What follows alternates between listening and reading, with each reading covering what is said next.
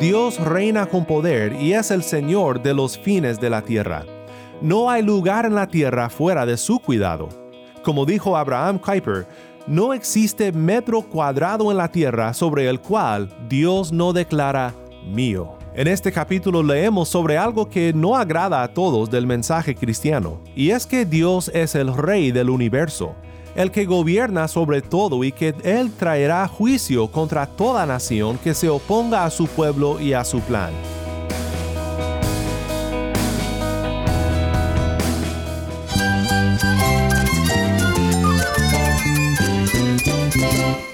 Cristo es la esperanza. Cristo es mi Señor y mi Salvador. Cristo ha transformado mi vida. Cristo es la viña. Separado de Él, nada puedes hacer. Cristo es el camino, la verdad y la vida. Jesús es mi todo. El único descanso, la única paz verdadera es con Jesucristo. Estás escuchando a El Faro de Redención, Cristo desde toda la Biblia para toda Cuba y para todo el mundo.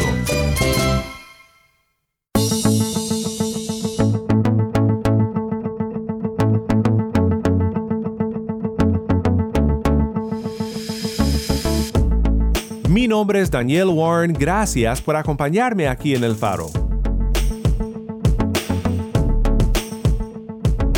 Estamos en una serie titulada El Evangelio según Sofonías. Creo que en esta serie entenderemos un poco mejor a este libro no muy popular de la palabra de Dios. Los profetas muchas veces son difíciles de leer, no solo porque hablan de una manera un poco extraña, sino porque su mensaje incluye a menudo el juicio que merece un mundo rebelde y un pueblo que ha roto su pacto con Dios. Pero en medio de los oráculos del juicio vemos también la misericordia de Dios, misericordia que es otorgada en su Hijo Jesús. Hoy escucharemos juntos el segundo capítulo de esta profecía breve, porque si aún no tienes tu propia copia de la palabra de Dios, quiero que puedas tener el pasaje en mente al estudiar esta semana cómo es que Sofonías nos revela el Evangelio de una manera única. Si tienes una Biblia, busca Sofonías capítulo 2 y quédate en sintonía.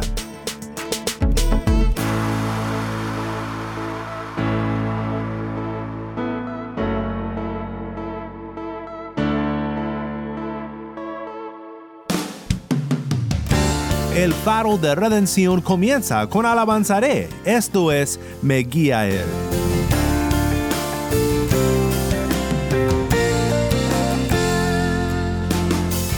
Me guía él con cuanto amor, en sendas justas mi Señor,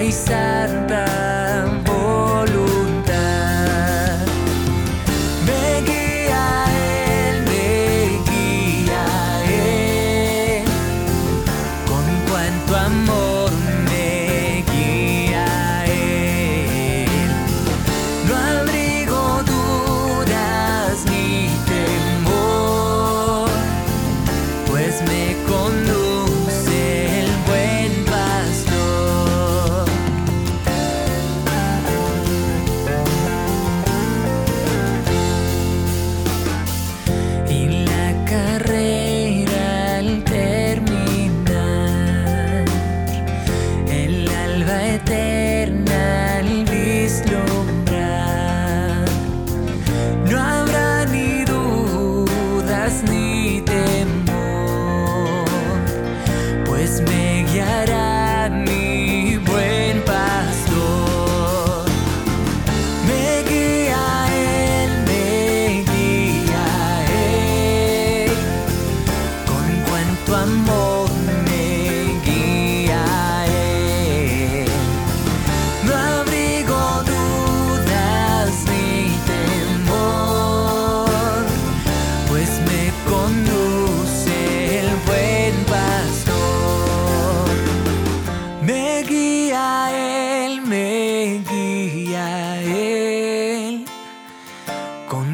cuánto amor me guía Él.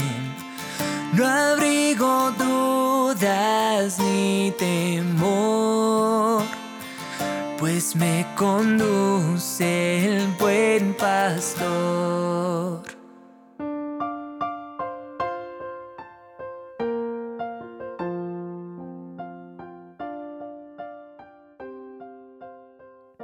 Me guía Él, canta alabanzaré. Mi nombre es Daniel Warren y esto es el faro de redención.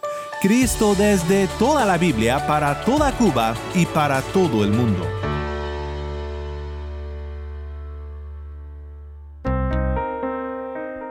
Estamos en una serie sobre una profecía oscura, dura y difícil de escuchar, pero que nos revela la gracia de Dios y su gozo respecto a su pueblo escogido en gran manera. La serie de esta semana se titula El Evangelio según Sofonías. Ayer vimos que este libro abre de una manera abrupta, fuerte, pero también llega a un punto de gracia en el capítulo 2, versículos 1 al 3. Para el humilde de corazón hay gracia y perdón. Hoy quiero pensar contigo sobre lo que el oráculo significa respecto a las naciones en los capítulos 2 y 3. Nuestra lectora Taimí Zamora nos acompaña desde La Habana con esta lectura.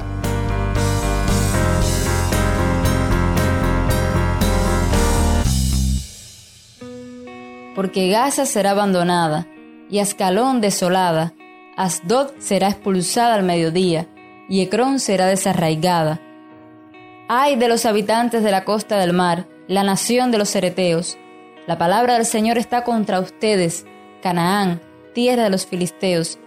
Yo te destruiré hasta que no quede habitante alguno. Y la costa del mar se convertirá en pastizales, en campos para pastores y rediles para ovejas. La costa será para el remanente de la casa de Judá.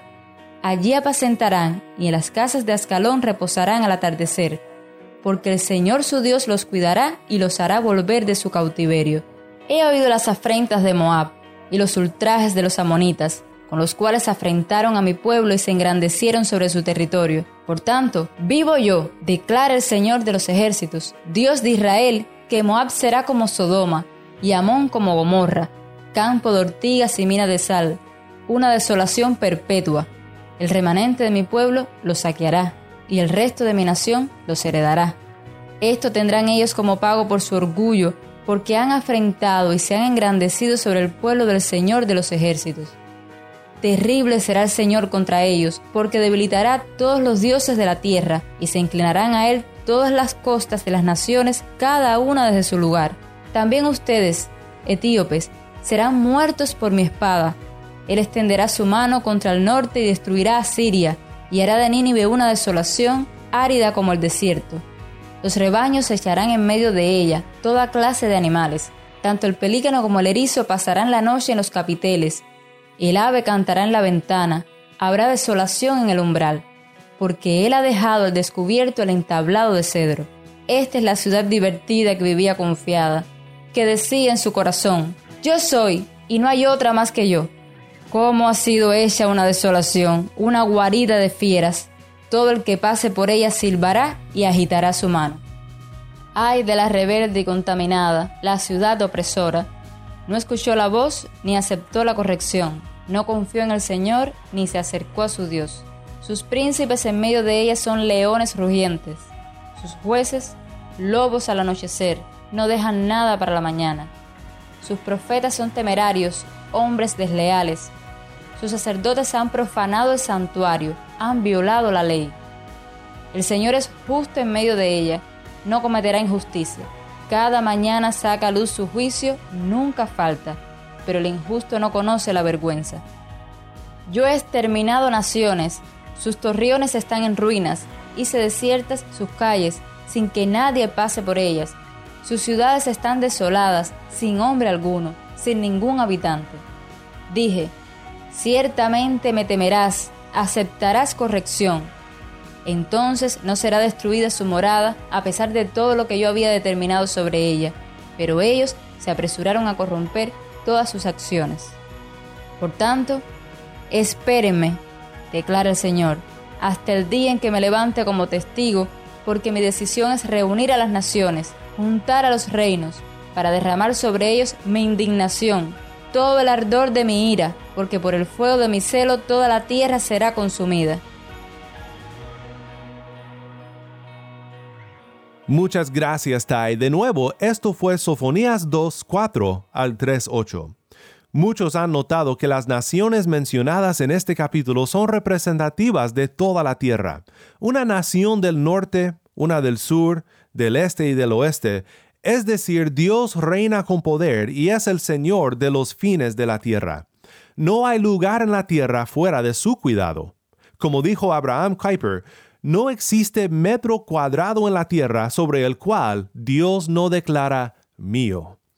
En este capítulo leemos sobre algo que no agrada a todos del mensaje cristiano, y es que Dios es el Rey del universo, el que gobierna sobre todo y que Él traerá juicio contra toda nación que se oponga a su pueblo y a su plan.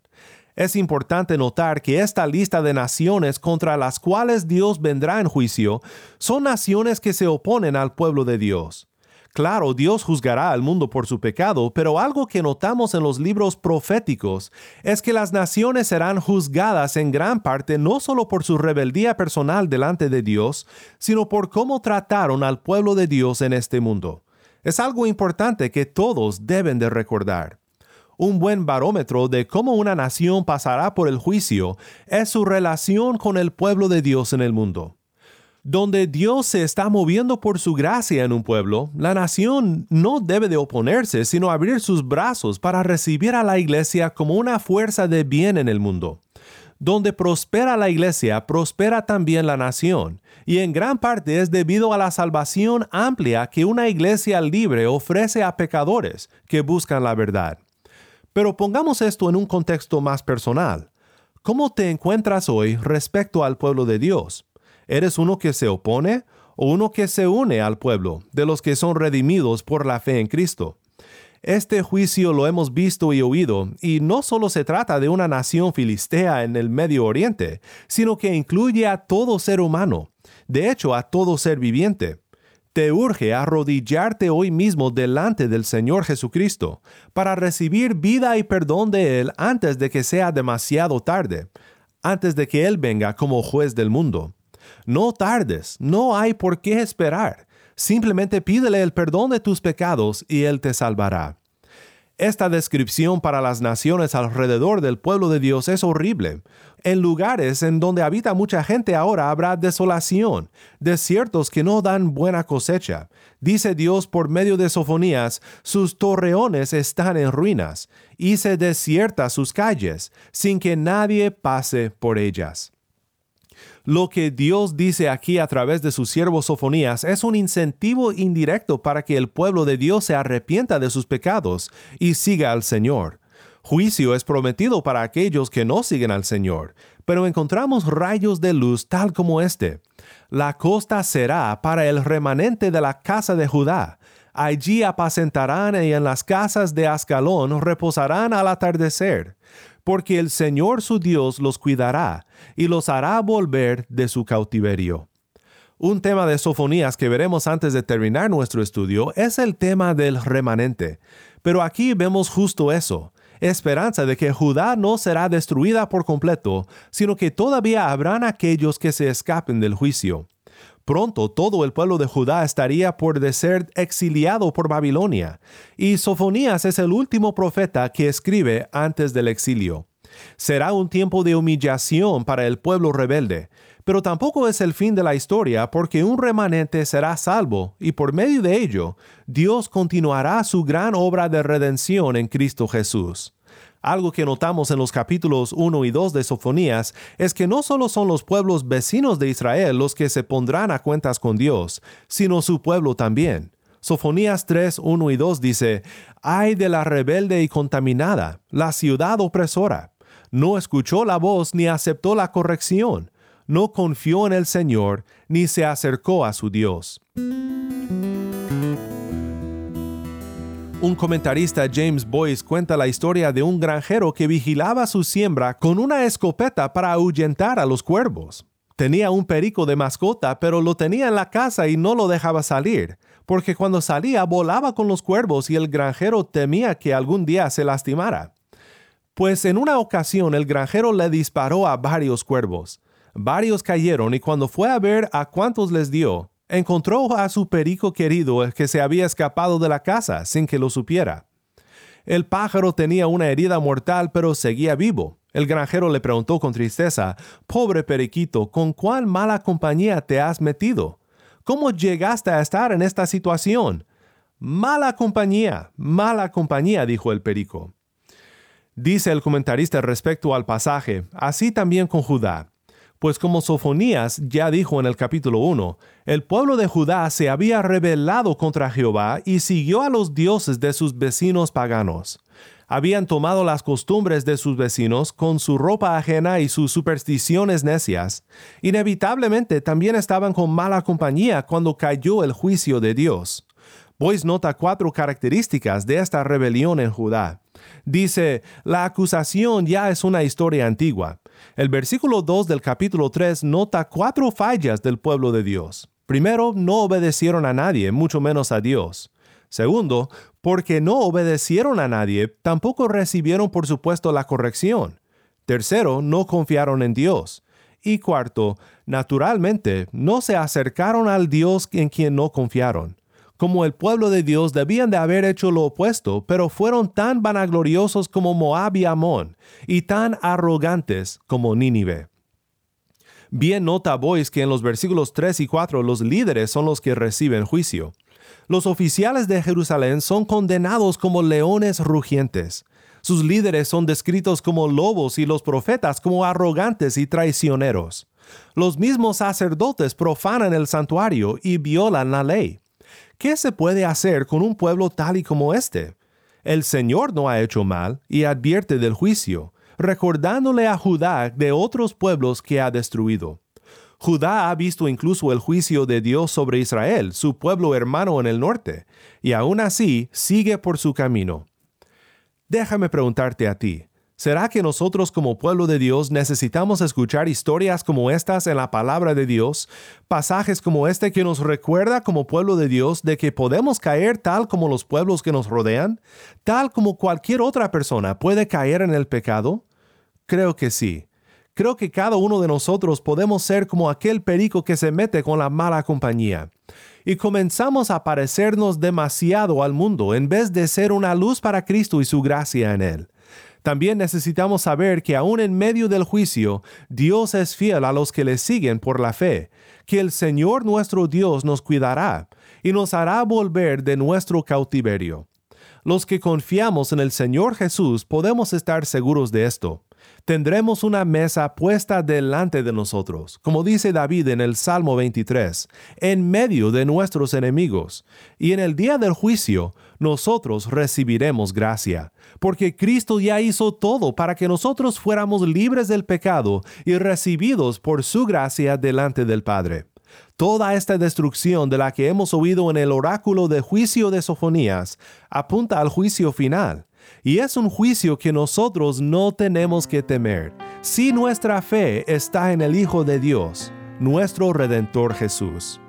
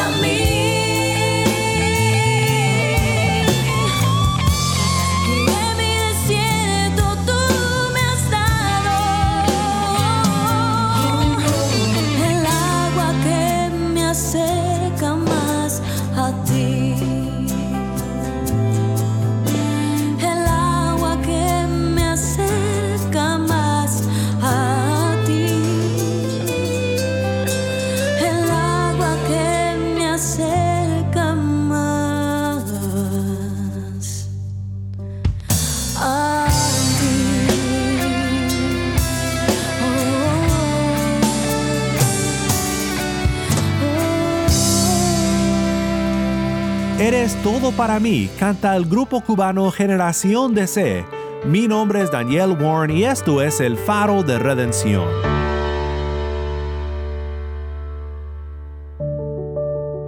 Es asombroso pensar que Dios, el creador del universo, el que puede hablar con voz de juicio contra las naciones a los cuatro vientos, nos hable a nosotros una palabra de vida, de perdón y de gracia. Pero justo esto es lo que ha hecho nuestro Redentor Jesús. Nos dice que nosotros en Él pasaremos por el fuego del juicio sin ser dañados, porque estamos cubiertos por la justicia de Cristo. Y qué bueno es saber que Dios es justo y que el enemigo de su pueblo no perdurará para siempre, sino que tendrá que enfrentarse con Dios y tarde o temprano dará cuentas de todo lo que ha hecho contra su pueblo. Esto nos da ánimo y nos ayuda a ser pacientes mientras servimos a Dios en este mundo. Oremos juntos para que Dios nos ayude a mantener todo esto en perspectiva. Padre Celestial, tú eres el creador de los cielos y de la tierra, y de todo lo que existe. Tu inmensidad nos asombra, y el poder con el cual gobiernas el mundo nos hace temblar, y con justa razón, porque tú, Dios, eres el soberano, santo Dios todopoderoso, que con justicia reina para siempre. Padre, confesamos que muchas veces somos como el periquito de la historia. Volamos con los cuervos y no somos distintos al mundo que vendrá bajo tu juicio por su rebelión. Pedimos que nos perdones, Padre, por ser tan semejantes al mundo y por no ser semejantes a Cristo como debemos de ser. Ayúdanos a que crezcamos en mostrar al mundo que en Cristo tenemos una paz más atractiva que cualquier cosa que nos puede ofrecer. Si hay alguien que me acompaña hoy que todavía no conoce esta paz, pido que hoy pueda disfrutar de ella y que sus ojos sean abiertos a la gloria y la gracia de Cristo Jesús. Señor, ciertamente tú cumplirás tu promesa del juicio, un juicio que vino para el pueblo de Dios en los días de Sofonías, pero un juicio que pronto viene para todo el mundo. Pedimos que nosotros podamos ser heraldos de tu gracia para un mundo que tanto la necesita, Señor, para que sean salvos de la ira que está por venir y puedan conocer a Cristo antes de que sea demasiado tarde. En el bendito nombre de nuestro Redentor Jesús oramos. Amén.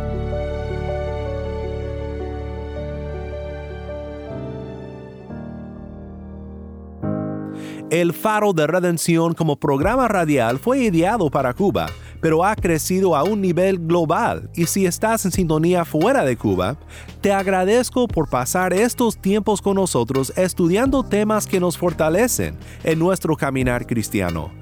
¿Tienes una historia que contarnos sobre cómo el faro de redención está impactando tu vida? Mándanos un correo electrónico a ministerio arroba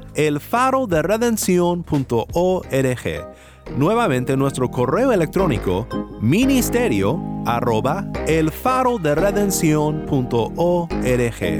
O si te es más fácil, puedes enviarnos un mensaje de voz en WhatsApp. Nuestro número es 1786-373-4880. Nuevamente nuestro número de WhatsApp 1786-373-4880. Y no olvides que también nos puedes seguir en las redes sociales, en Facebook, Instagram y Twitter. Solo busca el faro de redención. Allí encontrarás más contenido durante la semana para animarte en tu fe y para mantenerte informado sobre el ministerio de El Faro. Para más información sobre este ministerio y sobre cómo tú puedes formar parte de nuestra misión, visita nuestra página web elfaroderedención.org.